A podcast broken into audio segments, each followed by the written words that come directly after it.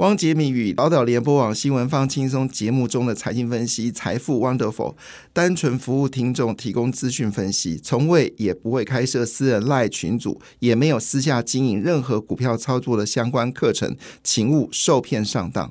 大家好，我是汪杰明。你现在收听的是 Wonderful 财富 Wonderful，麻烦你一定要订阅哦，并且打开小铃铛，叮当叮当，绝对让大家啊吸收最新的国际情势以及台股的发展，在理财投资上面也有杰明最新的知识跟观点哦。但是呢，股票市场其实最近的变动幅度不大了，好，就是还是属于一个观望的格局，会比较明显。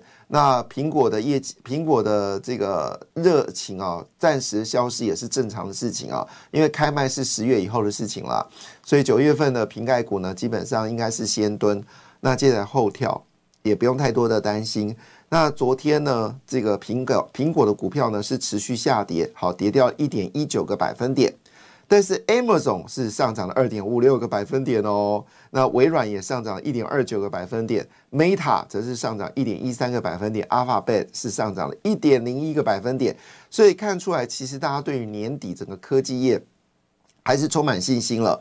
那大家比较关心的是台积电啊，昨天是上涨零点八二个百分点，联电呢好持续走高，上涨了零点九六个百分点。而至于 AI 概念股里面最重要的辉达呢，NVIDIA 表现如何？上涨了一点三七个百分点。但是但是但是，But 这个超伟的股价呢，则是大涨了二点二八个百分点，超过了辉达的一点三七个百分点。哪尼？这到底是怎么回事呢？好，另外最近很热的记忆体的股票，美光呢，昨天还是走高了，上涨零点七七个百分点。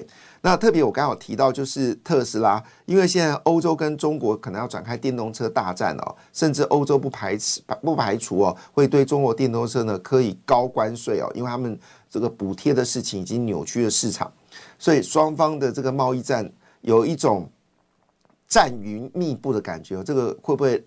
很可怕，我觉得这是一件很可怕的事情，因为两个大两个大国家两个大区域要开始进入到贸易的战争当中哦，到底有什么样的手段会使出来，确实让人家觉得非常的可怕。好，但是对于特斯拉是惊喜，好，因为特斯拉呢既不会参与到这个事情，而且两边都得利哈。那所以昨天特斯拉股票已经涨到两百。七十一点三元，我们要恭喜那些在去年底哦敢跳进买特斯拉股票的人哦，应该是最大的赢家啊，是赢到眼泪流出来啊。好，Anyway，好，这是在这个美国市场的状况，就台积电是上涨的，涨零点八二个百分点，而联电是上涨零点九六个百分点。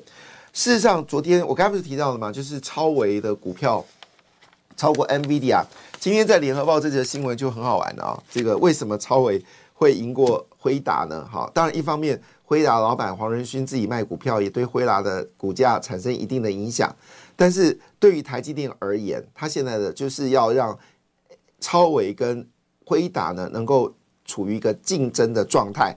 那有消息指出哦，因为呢，发现到辉达已经有异动的心哦，异动的心意是说，他可能会把订单转给其他人来做生产。台积电已经感受到。辉达的异动的心哦，所以呢，现在呢，他打算哦，把最新的所谓的这个小晶片的技术，还有这个混合的键合以及配呃这个细穿孔这些技术呢，准备按住超维，希望加速哦超维的米三百的这个晶片的技能呢，能够赢过好赢过辉达，或者是跟辉达能够厮杀。好，那这个消息当然对于 M D 来说一定是好消息，因为 M D 它终于比把米三百好跟它的米两百二五零哈做出来哈，针对回答的 A 一百跟 H 一百能够在市场厮杀。那如果得到了台积电的助力哦，那当然超维可能就不是无下阿蒙了，可能对于呃未来的趋势来说是是回答最大的竞争对手。那因为辉达最近的业绩还是占了全球 AI 晶片的九十九点九九个百分点嘛，哈。但是现在呢，台积电已经决定哦，要在铜锣设置九百亿元扩充 CoWAS 的产能，就是 Chips on Wafers on Substrate。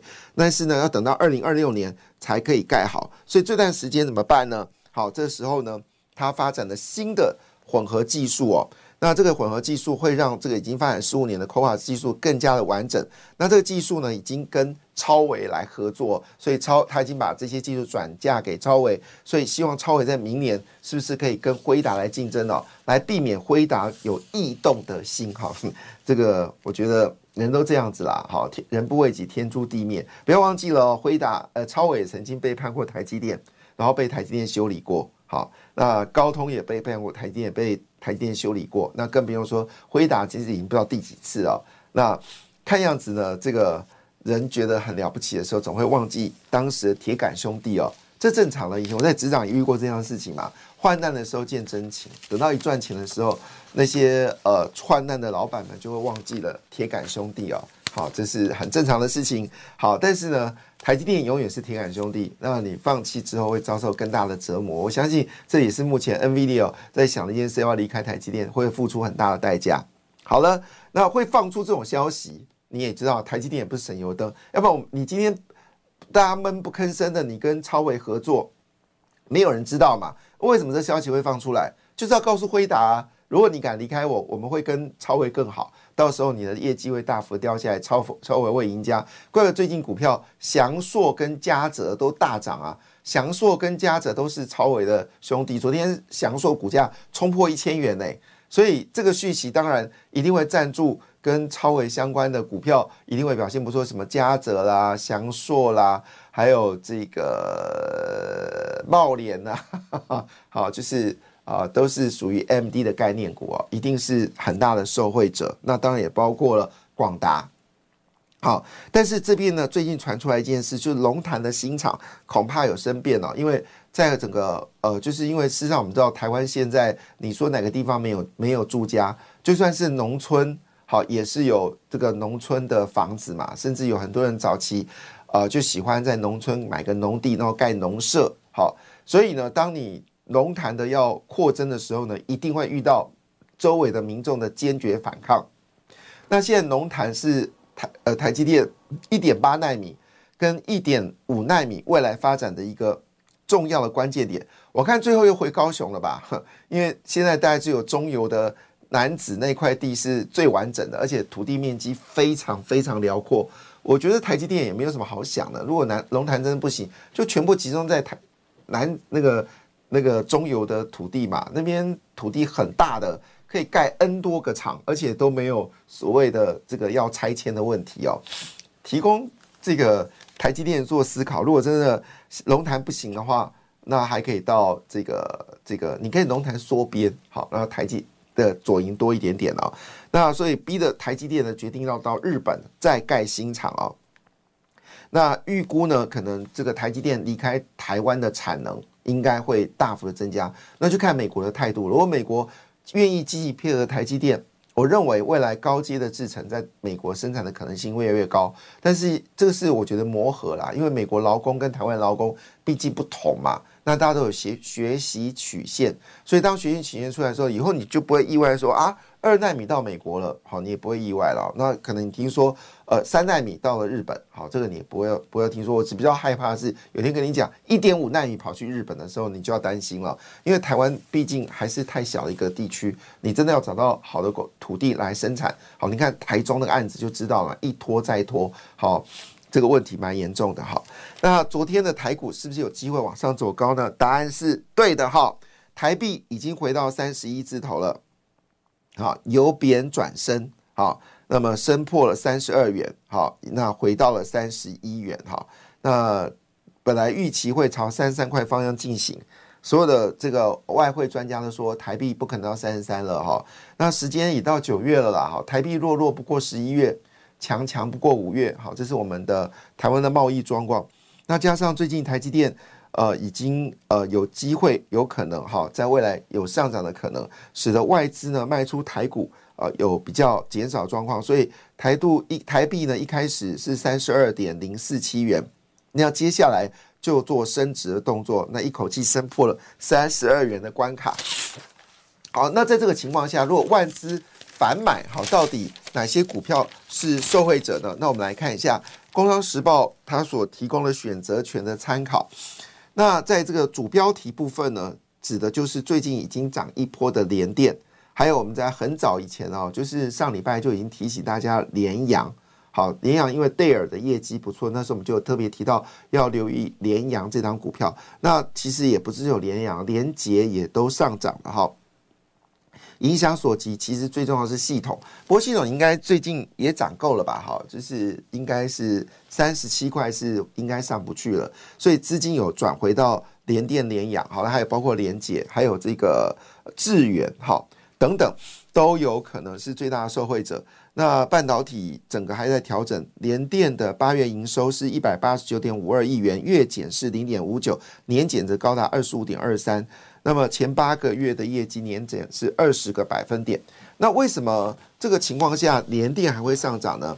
那主要原因大家认为说，呃，整个业绩呢会慢慢的回升哦。那二零二三年的资本支出三十亿元，产能利用率呢会回到六十五个百分点，甚至往上走高。那其中最明显是联阳，联阳的毛利率高达五十五点二，好，季增二十七点八，年增四十八点一哦，所以它上涨有它的道理哈。那联阳是。贝尔的主要的供应商，那我们在两周前就有特别提到这件事情。那最近呢，又加上新的产品，包括 Type C 啊、USB 啊、HDMI 啊，好有 Retimer 好这些产品呢，还有小晶片，好需求已经有明显的增加。对联阳来说呢，是一个好消息。所以《工商时报》点名联电、联阳，还有包括智源跟联发科。那智源跟联发科是因为安摩已经定价了哈，确定定价，这是史上最大的 IPO 之一。好，那这部分呢，大家就会掀起制裁权的需求，就是说，当呃安摩的股价大涨，就会引起所有的 IP 股也跟着走高，所以呢，包括智源跟联发科在这个九月十三号逆势走强啊，那么整个 IC 设计股表现还是非常的强势。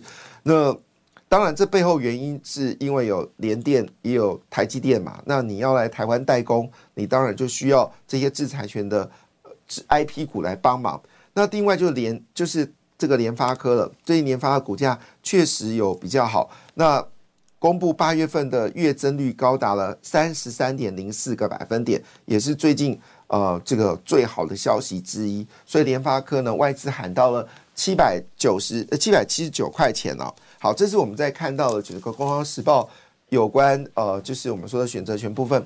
那其中当然也就要注意到这些 IC 跟 IP 股哦。那么四星哦，因为它现在正式切入到了车用啊，所以它公布八月份的营收年增率是一点三八倍，一点三八倍哦，而这数字呢可能在增加，因为主要看好 IC 设计或者 IP 股哦这种制裁权哦，主要原因是因为确实的，因为就是因为这个安摩要上市了，那安摩的价格越高，对于这些 IP 股来说就是正面，但是因为现在已经定价了，所以影响会不会更剧烈呢？我们应该这么讲，IP 先行了哈，过来就是 IC 设计，过来才是晶圆代工，好，这个是顺序是这样，然后晶圆代工过来就是晶圆封装，所以呃，当 IP 股大涨的时候，就代表被使用的 IP 的比例就越高了，也表示的 IC 设计开始复苏。那 IC 设计复苏的话，那当然对于代工厂商就会受益，代工厂商完之后呢，就会看到了这个。封装也就跟着受惠，这就为什么你有注意到金源店表现很好啊？好，这是封装的，好，历程表现很好。那当然背后就代表 AI 的晶片的需求以及记忆体的需求，这都有相对应的一个状况。而刚才讲的金源店跟这个呃呃这个呃历程，他们都是属于封装的公司啊。另外，翼龙也是公布业绩非常好，那么公布了。八月份的业绩哦，那我们知道翼龙之前都是年增率都是负的嘛，哈，那翼龙公布八月份的营收呢，年增率已经由负的转正的，而且年增率一口气大涨了四十一点二八个百分点，基本上是第一个开枪哦，就是证明整个库存回补已经正式发生的，就是翼龙电哈。那我们在之前谈到戴尔的时候，我们也特别提醒翼龙电还有这个联阳哈，那看起来最近的表现有开始走强的一个特质。那因为消费电子增加的时候，有一个需求一定会增加，叫板卡。因为不论是游戏机啊，或者是呃比特币啊，哈，他们基本上都需要板卡。所以呃，加上我们说的十一呃双十一的购物节。还有包括圣诞节，好，所以现在游戏机的需求已经明显增加，消费电子需求也在增加当中。所以市场呢已经认为说第三季哦，板卡三雄业绩有明显大幅的增长的可能性哦。那以技嘉来说，第三季营收会季增两成。那对于维新来说呢，第三季会增十一个百分点。华勤呢会增加十二个百分点哦，那这些呢都是有关我们说的板卡。那从板卡来看的话呢，晶圆设备厂商也可能最大的受惠者，先蹲后跳。我是汪杰明，感谢你的收听，也祝福你投资顺利，荷包一定要给它满满哦。请订阅杰明的 Podcast 跟 YouTube 频道财富 Wonderful，感谢谢谢 Lola。